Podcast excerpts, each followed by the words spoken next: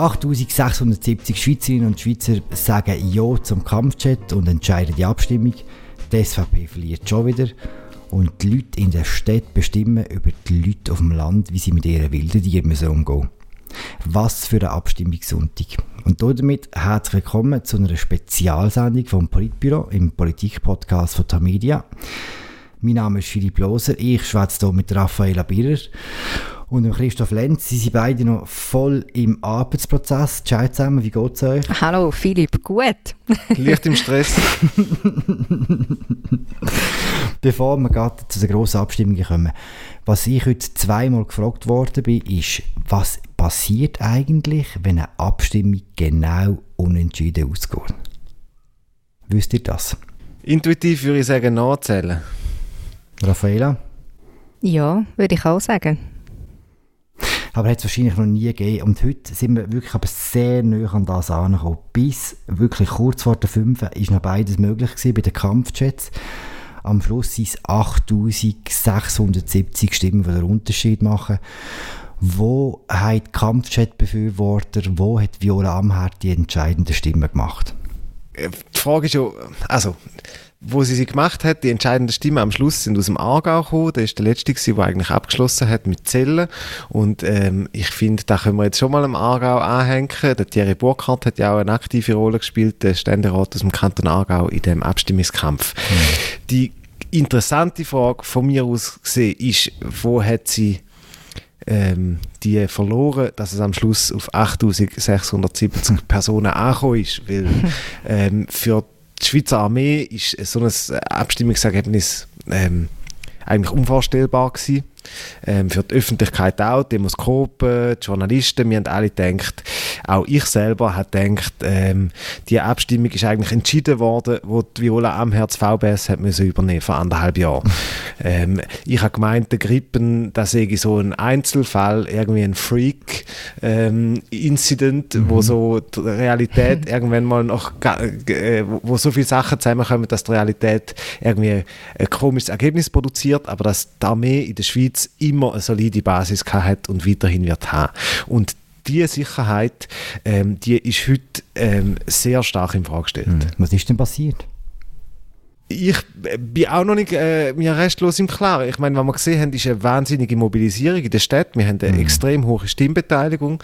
Ähm, wie gesagt, die Mobilisierung in der Stadt, aber auch ähm, auf dem Land eine, eine komische Skepsis gegenüber der Armee. Ähm, der schönste Kanton von der Schweiz, der Kanton Schaffhausen, hat äh, mit 51,2 Prozent nur Ja gesagt zu diesen Kampfchats. Und für einen, einen, einen, sehr ländlich prägten und einen bürgerlichen und konservativen Kanton wie der Kanton Schaffhausen ist das äh, da ist eine Sensation, so ein Ergebnis. Mhm. Äh, das äh, ist, bewegt sich irgendwie jenseits von meinem politischen Koordinatensystem. Ich weiß es ehrlich gesagt noch nicht. In einer früheren Sendung, Raffaella, haben wir ja darüber geschwätzt, wie Frauen entscheidend werden sie heute. Jetzt sieht man, die Frauen sind in Tendenz kritischer als die Männer. Man muss sagen, die Strategie von der Viola am Herd, die sich sehr auf Frauen konzentriert hat, die ist nicht wirklich aufgegangen. Ja, die ist tatsächlich nicht aufgegangen. Zwei Sachen vielleicht zu dem. Das eine, was Christoph äh, vorher schon angetönt hat.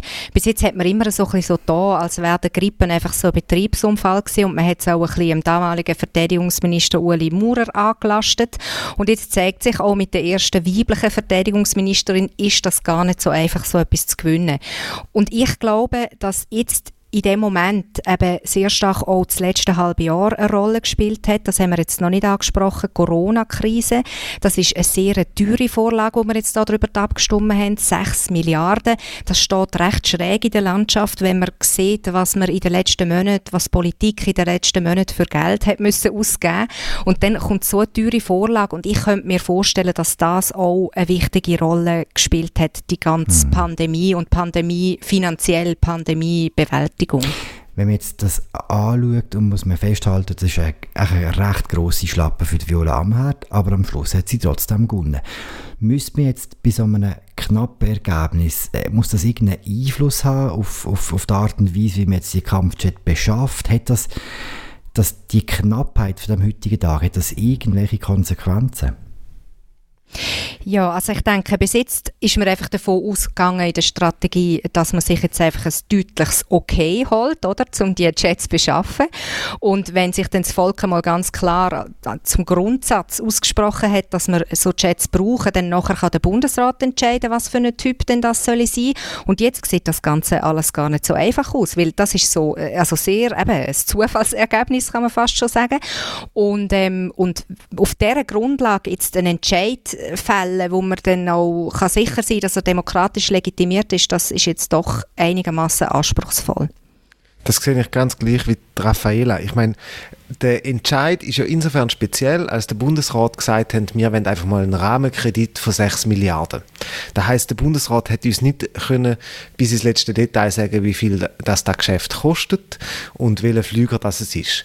Und jetzt, wo es wirklich so ein prekäres Meer gegeben hat, habe ich das Gefühl, ähm, und eins, wo man, da, da muss man jetzt nicht Hellseher sein, um da vermuten, dass da auch finanzpolitisch begründet ist, ähm, würde ich behaupten, dass möglicherweise im Bundesrat man jetzt eher dazu neigt, ähm, vielleicht eine Offerte zu nehmen, die ein bisschen günstiger kommt, wo man nicht die ganzen 6 Milliarden muss ausschöpfen muss, aber trotzdem einen, äh, einen, einen guten Chat hat und quasi die Luftverteidigung im vorgesehenen Rahmen kann fortführen kann. Also ich habe das Gefühl, mit diesen 50,3 Prozent äh, wäre es ein seltsames Signal, wenn der Bundesrat sich jetzt für den F-35, den sehr muskulöse Tarnkappenbomber, ähm, äh, wo man irgendwie kann äh, Beirut retour fliegen und dort ein paar Bomben abwerfen oder so, wenn man sich für den entscheiden würde. Mhm. Ich glaube, der Bundesrat wird da schon verstehen, dass es in dem Fall irgendwie angezeigt wäre, vielleicht ein bisschen zurückhaltender mit diesen 6 Milliarden umzugehen. Und da ist aber nur jetzt quasi mal die Konsequenz für den Kampfchat. Ich meine, was eigentlich bei der Armee ansteht in den nächsten zehn Jahren, ist ein, ein gewaltiger Investitionsüberhang. Man muss mhm. extrem viel äh, investieren, vor allem im terrestrischen äh, Bereich, die Erneuerung von verschiedenen Systemen wie Panzer und so weiter, wo man über die nächsten zehn Jahre muss finanzieren muss. Und der Bundesrat sowie das Parlament sind da bisher sehr optimistisch gewesen, ähm, haben die Ausgaben stark wollen, äh, wachsen lassen im Armeebereich und dort habe ich das Gefühl, jetzt stehen wir heute vor einer neuen Ausgangslage mhm. und das wird man müssen überprüfen, die Ausgabensituation. Was heisst so ein Ergebnis auch für das Selbstverständnis von der Armee? Also wenn man sich überlegt, äh, ich bin jetzt sicher 89 ist glaube die Armeeabschaffungsinitiative gesehen oder ein bisschen später und wo ja bei weitem nicht so ein knappes Ergebnis war, aber wo das ganze Selbstbewusstsein von der Armee in den Grundfesten erschüttert hat, so ein Abstimmungsergebnis wie heute, wo man sieht, selbst mit einer Viola Amherd an der Spitze, selbst mit einer viel zurückhaltenderen Strategie und mit, man versucht, die Leute mehr mitzunehmen, selbst dann ist es so knapp. Was heißt das für die Armee? Ich habe das Gefühl, es wird Armee durchaus, es hat durchaus Potenzial, Armee erneut in eine Sinkkrise zu stürzen. Und zwar glaube ich, also ich glaube auch, dass Corona eine Rolle gespielt hat bei dem Ergebnis, aber ich glaube eben auch, dass möglicherweise ähm, sich ein Wertewandel jetzt bestätigt hat, wo man beim Grippen äh, zum ersten Mal gesehen hat, nämlich, dass es gibt vielleicht die quasi die Aktivdienstgeneration, die ähm, Männer, die im Kalten Krieg dient haben, wo quasi die Schweiz äh, sich als Armee verstanden hat, die Generationen, die sind langsam am Aussterben und da spürt man an der Urne, dass plötzlich der Rückhalt irgendwie mhm. nicht mehr so da ist. Mhm. Und ähm, die, neu, die Leute, die heute an die Urne gehen, die wollen die wollen nur eine Armee, zum Beispiel die Initiative von der XOA zur Abschaffung von der Wehrpflicht hat ja auch sehr deutlich abgelehnt vor ein paar Jahren. Mhm. Die wollen eine Armee, aber sie wollen eine Armee, die äh, wahrscheinlich sich ein bisschen am ein bisschen an realistischeren Bedrohungsszenarien orientiert, wo ein bisschen sparsamer mit dem Geld umgeht, wo nicht mehr nur ein Vehikel ist für irgendwelche Offiziere, um ihre äh, fürchten Träume äh, rüstungspolitisch zu realisieren, sondern wo einfach quasi genau wie jede andere, ähm, äh, wie jedes andere Amt oder wie, wie jeder andere Arm von dem Staat ähm, gewissen Gesetz untersteht, mhm. was, was Geld angeht und so. Ich habe das Gefühl, es, wir, wir werden eine starke Veränderung sehen in der Armee über die nächsten zehn Jahre, wie sie äh, wahrgenommen wird und welche Aufgaben sie noch wahrnimmt? Ähm, aber ich glaube vor allem, es äh, bedeutet, das Resultat bedeutet jetzt auch etwas für die politische Debatte, also für die Form oder die Art und Weise, wie die politische Debatte geführt wird. Bis jetzt hat es immer in dem Thema sehr viele Tabus gegeben, wo man nicht hat dürfen antasten und äh, die beiden Lager, äh, Befürworter und Gegner, sind sich immer sehr unversöhnlich gegenübergestanden. Ich denke, da muss man sich jetzt sehr finden. Zum Beispiel welches Tabu? Ja, eben, dass man ganz grundsätzlich darüber redet, was braucht es überhaupt noch und dass es nicht dann einfach immer gerade sofort äh, in einem Geschrei endet, quasi ihr wollt gar mhm. keine Armee mehr und so, dass man das viel sachlicher, nüchterner überlegt, wie das Ganze noch günstiger zu haben wäre und was wir wirklich noch brauchen und was eben neue äh, Bedrohungsszenarien sind, wo vielleicht bis jetzt noch zu wenig Berücksichtigung mhm. finden. Was mich jetzt noch wundernimmt, bevor wir zur nächsten Vorlage gehen, die Viola Amherd, das war so ein bisschen das Wunderkind jetzt in der, äh, in der neuen zusammengesetzten, im neu zusammengesetzten Bundes Bundesrat. Ihr ist alles gelungen. Das ist die erste grosse Abstimmung und es ist ein Schlappen für sie, muss man sagen. Zufallsmehr, zwar gewonnen, aber halt eher zufällig. Was heißt das für sie und ihre Rolle im Bundesrat? Ihre Rolle im Bundesrat hat sie ja bisher eigentlich recht zurückhaltend wahrgenommen. Man hat sie nicht so groß gespürt als Bundesratsmitglied. Man hat sie einfach gesehen am WEF. Man hat, sie, hat, sie, sie kommt gut an bei der Bevölkerung, ihren öffentlichen Auftritt. Ich hätte auch gedacht, dass Viola Amherd ein besseres Ergebnis erzielt. Ich habe auch gefunden, sie hat, eine, ähm, sie hat eine starke Kampagne gemacht. Ähm, und ich würde jetzt vermuten, dass die Bevölkerung schon unterscheidet zwischen der Viola Amherd und der Armee und dass man da nicht ähm, quasi Frustration über die Viola Amherd oder Unzufriedenheit mit der Viola Amherd zum Ausdruck gebracht hat, sondern Skepsis gegenüber dem Beschaffungsprojekt. Aber es ist klar, ähm, bei dem Kampfchat ist jetzt der Druck wie nochmal gestiegen. Wenn man eine Mehrheit von 50,3 Prozent hat, dann darf es in der Beschaffung äh, keine Panne mehr geben, es darf keine Mehrausgaben geben, es darf keine ähm, plötzlich aufploppende Risiken oder Unklarheiten geben. Und da ist Viola Amherd ähm, gefordert, das Geschäft jetzt äh, sauber über die Bühne zu bringen. Okay, das war das gewesen. Jetzt gehen wir zu einer zweiten Vorlage vom heutigen Tag, die nicht so knapp war, überhaupt nicht knapp. Wir reden über Begrenzungsinitiativen, wo die SVP deutlich verloren hat. Warum kann die stärkste Partei von der Schweiz in ihrem Kernthema die Leute nicht mobilisieren außerhalb ihrer Kernwählerschaft? Das hat sicher mehrere Gründe. Also das eine ist, das Thema hat sich äh, recht tot gelaufen. Das hat man schon im, im äh, Abstimmungskampf gemerkt. Das hat einfach nicht mehr zündet richtig, was die SVP da hat wollen, ähm, äh, für eine Diskussion anzetteln. Dann ist sicher da auch ähm, Corona, wo eine Rolle spielt. Also gerade in dieser doch sehr unsicheren Zeit, wo wir jetzt drin sind, möchte die Bevölkerung nicht weitere Risiken eingehen und das wäre ein wirtschaftliches wirtschaftlich ein grosses Risiko gewesen, wenn man jetzt ähm, die Beziehungen mit der EU aufs Spiel gesetzt hätte, was die Initiative ja in Kauf genommen hat. Ich habe ich hab, ähm, auch gehabt, die SVP hat einen schwachen Eindruck gemacht über die ganze Kampagne. Ich glaube, sie hat auch selber nicht mehr richtig an die Initiative geglaubt. Ähm, man muss aber auch sehen, sie hat jetzt auch irgendwie eine kolossale Niederlagenserie hinter sich. Eigentlich seit, ähm, seit der Wahl von Guy Parmelin zum den Bundesrat im Dezember 2015 hat die SVP fast nur noch verloren. Sie hat Durchsetzungsinitiativen verloren mit irgendwie 59% Nein. Sie hat Selbstbestimmungsinitiativen verloren mit 66% Nein. Jetzt heute Begrenzungsinitiativen mit soweit ich gesehen habe, etwa 63 Prozent Nein.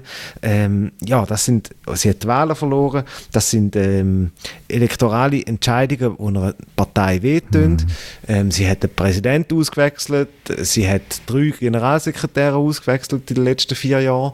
Da ist, also die Partei ist in einem in einem schwierigen Rang und man hat das Gefühl, sie hat ein bisschen das Konzept mhm. verloren, wie sie da rauskommt. Ist natürlich ein Herd jetzt für Herrn Chiesa, der als neuer Präsident mit so einer Niederlage muss anfangen, oder?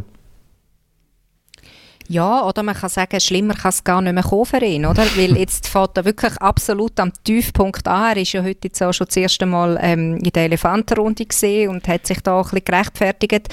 Aber die Aufgabe, um die beneidet ihn ganz sicher niemand, ja. Mit, mit welcher Sicherheit sagst du jetzt absoluten Tiefpunkt, Raffaela? Äh, äh, ich meine, es kann ja noch weiter runtergehen. Zum Beispiel? äh, ja, also jetzt haben sie keine Initiative mehr. Jetzt müssten sie irgendwie eine neue also, Initiative. Die, sie können die, äh, die kantonalen Wahlen verlieren, sie können Wähleranteil verlieren weiterhin. Also ich habe das Gefühl, natürlich ist, ist, sind sie jetzt irgendwo am Boden, aber die letzten vier Jahre haben einfach gezeigt, es auch noch weiter runtergehen bei dieser Partei. Ich habe das Gefühl, es ist strukturell ist bei dieser Partei im Moment so vieles nicht gut, dass ich mir nicht vorstellen kann, wie die jetzt aus dem, aus, aus dem Problem rauskommen. Klar, also eben, man kann sagen, es könnte zum Beispiel ähm, bei den äh, Wähleranteilen noch weiter runtergehen. Ich habe jetzt vor allem gemeint, die Initiative, die ist ja wie eine Verknüpfung von ihren Kernanliegen. Also es ist um mhm. Zuwanderung gegangen, es ist mhm. um den Kampf gegen die EU gegangen. Und wenn es mhm. ihr nicht mal mehr gelingt, in diesen beiden Kernanliegen äh, so zu mobilisieren, wie sie es auch schon hätte können, dann ist das wirklich mhm. ein sehr, sehr schlechtes mhm. Zeichen. Und ich äh, würde schon sagen, es gibt eine gewisse Berechtigung, um von einem Tiefpunkt zu reden. Eine, eine, Chance, eine Chance, die sie jetzt hat, oder? Die, die SVP ist, ab morgen, ab nächster Woche, wird man wieder über das Rahmenabkommen schwätzen. Man hat jetzt äh, ein halbes Jahr lang quasi das total tabuisiert im Giftschrank haben wir das Wort äh, verstellt gehabt. Bei diesem Vertrag geht es darum, dass Beziehungen von der Schweiz zu Europa institutionell geregelt werden. Und die Diskussion dürfte jetzt wieder anfangen und dort könnte die SVP schon eine Rolle spielen, wo ihr, ihr, ihr hilft, oder? Ja, also ich habe das Gefühl, die SVP wäre sehr dankbar, wenn der Rahmenabkommen bald käme. Ähm, ich befürchte aber aufgrund von so Äußerungen, die man aus der Politik hört, dass da für die SVP, ähm, dass, dass der Bundesrat der SVP das Geschenk nicht wird machen. Was passiert denn jetzt ganz konkret mit dem Rahmenabkommen? Ähm, also ich finde, das ist eine sehr interessante, spannende Diskussion, die jetzt auf uns zukommt. Das ist wirklich eben, wie du gesagt hast, Philipp, eine Diskussion, die man sehr lange nicht wollen führen. Äh, jetzt müssen alle Parteien Farbe können. Der Bundesrat hat ja das Gefühl, ja, irgendwie kann man da schon einfach weiter wursteln, dass es dann mehrheitsfähig ist, das Rahmenabkommen. Aber das, das hat jetzt gerade die letzte Woche vor dem Abstimmungssonntag gezeigt, so wie das Rahmenabkommen jetzt vorliegt, ist das niemals mehr mehrheitsfähig. Also da wird, da werden jetzt alle müssen Farbe können, welche Punkte dass sie, dass ihnen genau nicht passen. Und dann wird der Bundesrat merken, äh, so kann er nicht auf Brüssel gehen äh, und sagen, doch, wir sind einverstanden. Ja, und was heißt das denn? Man hat ja das Abkommen mit äh, der EU eigentlich fertig verhandelt. Da kommt man einfach und sagt, okay, wir haben uns anders überlegt, wir brauchen ein neues. Das ist der Knackpunkt, oder? Jetzt muss man sich fragen, die EU hat ja mehrfach signalisiert, dass sie nicht bereit ist, nachzuverhandeln. Man hat dann nämlich von Präzisierungen geredet und dann hat man sehr lange Wortkrieg darüber geführt, wie genau, in welcher Form man jetzt da noch allenfalls Ergänzungen dürfte anbringen. Aber Fakt ist, die EU sagt, das ist es, das ist unser Angebot und die Schweiz sagt, oder der Bundesrat wird jetzt sehr stark drängt dazu, um da wirklich noch substanzielle Änderungen rauszuschlagen. Und das ist sehr, sehr eine schwierige Aufgabe. Okay, zwei haben wir geschafft, drei haben wir noch. Wir nehmen zwei zusammen und zwar reden wir über Familienpolitik. Die Schweizer wollen erstaunlicherweise keine mehr Steuerabzüge für Kinder bei der Bundessteuer und sie wollen weniger erstaunlicherweise einen Vaterschaftsurlaub von zwei Wochen. Die größere Überraschung ist sehr, ich geschwätzt mit den Steuerabzügen. Was ist für euch das entscheidende Argument gewesen? Warum gönnt die SP das Referendum, wo ja bis vor ein paar Monaten es so ausgesehen, als wäre das kein Problem für die Befürworter? Äh, korrigieren, das war bis vor ein paar Wochen. Gewesen. Also in der ersten Umfrage hat er noch ein klares Ja äh, ergeben. Ähm, ich glaube, wie, also so deutlich wie das Ergebnis jetzt ausgefallen ist, ist das entscheidende Argument tatsächlich gewesen, dass einfach zu wenig Leute von dem äh, Abzug würden äh, steuerlich profitieren und dass äh, zu viel Geld verteilt wird an zu wenig Leute, die vielleicht auch schon selber genug Geld haben. So. Ähm, ich glaube nicht, dass eine generelle Ablehnung wäre zu einer, sagen wir mal, ein bisschen großzügigeren Familienpolitik in dem Land. Da hat auch der Vaterschaftsurlaub gezeigt. Aber der eine Vorschlag ähm, über die Erhöhung der allgemeinen Kinderabzüge, der ist einfach nicht mehrheitsfähig, weil es sehr einer spezifischen Klientel genützt hätte. Ich denke, man muss in, de, in dieser Vorlage muss man der SP ein Kränzchen winden für die Kampagne, die sie geführt ähm, hat. Sie hat sehr stark auf das Need-Argument oder den reichen Bonus ähm, fokussiert und in, einer, in einem Umfeld, wo andere Vorlagen stark im Vordergrund gestanden sind, wo auch äh, teuer sind und auch die wären jetzt relativ teuer gekommen, hat das offensichtlich verfangen. Dazu kommt, dass wahrscheinlich die äh, durchschnittliche Informiertheit jetzt in dieser Vorlage nicht so hoch war und im Zweifel haben dann äh, die Stimmbürgerinnen und Stimmbürger gedacht, okay, auch da ging es wieder um viele Millionen, sage ich lieber nein. Aber zeigen nicht die Umfragen genau das Gegenteil eigentlich, dass vor ein paar Wochen ist vielleicht die Informiertheit noch nicht so groß gewesen und darum jetzt eher ein Ja geben, weil es noch gut tönt und wo sich die Leute ein bisschen genauer damit beschäftigt haben, jetzt halt das Nein gehen nachher, weil sie eben mehr gewusst haben ja, dann ist es vielleicht auch eine Auslegungsfrage, oder? Ähm, ob man das Gefühl hat, ähm, man profitiert oder nicht. Und mhm. vielleicht haben es viele Leute das Gefühl, dass sie profitieren nicht. Mhm. Ich habe das Gefühl, es ist irgendwie die, Meinungsbildung hat sehr spät in diesem Prozess stattgefunden. Das ist auch verständlich. Ähm, es, ist, hat so viele andere Themen gegeben und über alles drüber noch Corona, wo man sich nicht hat äh, können wirklich mit jeder Botschaft schon von Anfang an befassen in dem Fall finde ich schon auch, ist es, äh, es ist auch ein bisschen ein Zeichen, vielleicht auch als Parlament, dass man ähm, so ein bisschen Schnellschüsse irgendwie, äh, dass, dass, dass da beim Volk erkannt wird als Schnellschuss, weil bei diesen äh, Kinderabzügen ist es tatsächlich so gewesen, dass äh, da einfach am Schluss in der Differenzbereinigung ist da noch als Antrag äh, reingekommen. Und ähm, eigentlich ist es um, bei dieser Vorlage um etwas ganz anderes gegangen, nämlich um die steuerliche Entlastung von Leuten, die ihre Kinder in die Kita tun. Ähm, und ja, da ist ich, ich habe schon gefunden, das Parlament muss sich da auch so ein bisschen äh, hintersinnen, auch die Mitte, wo da Geschäft irgendwie so als ihres vorantrieben hat, ob ähm, ja, ob da nachhaltige Politik ist, wenn man irgendwie noch so im, in der zweiten Runde irgendwie mit einem Änderungsantrag das ganze Geschäft auf den Kopf stellt mhm. und nachher ein, ein Jahr später an der Urne durchfliegt damit. Ganz sicher kein Schnellschuss ist die zweite familienpolitische Vorlage, der Vaterschaftsurlaub, das ist schon ewig gegangen, ist jetzt auch recht deutlich angenommen worden, nicht so deutlich, wie man gedacht hat. Ist jetzt das gewesen, die zwei Wochen für junge Väter, oder glaubt ihr, dass man jetzt schon bald wird noch über eine Ausweitung von dem wird äh, bestimmen, abstimmen? Also man redet ja jetzt schon darüber, oder? Jetzt gibt's, ähm, jetzt haben schon die ersten äh, Aktivisten haben, äh, konkrete Initiativen für eine ältere Zeit angekündigt, wo viel, viel weitergeht, 32 Wochen. Ähm, mit dem haben sie aber, das ist dann, wird dann bei uns auch zu lesen sein, mit dem äh, haben sie schon ihre Mitstreiter eigentlich total verärgert, weil sie jetzt so schnell vorpreschen mit einem Vorschlag, wo nicht einmal äh, in dieser Runde, wo sich immer wieder trifft, um die Thematik von einer älteren Zeit zu diskutieren, wo nicht einmal dort mehrheitsfähig ist. Also da äh, merkt man jetzt in der Diskussion äh, sehr eine grosse Euphorie und dass man gerade irgendwie schon recht schnell anfängt, jetzt übermarken in der Diskussion.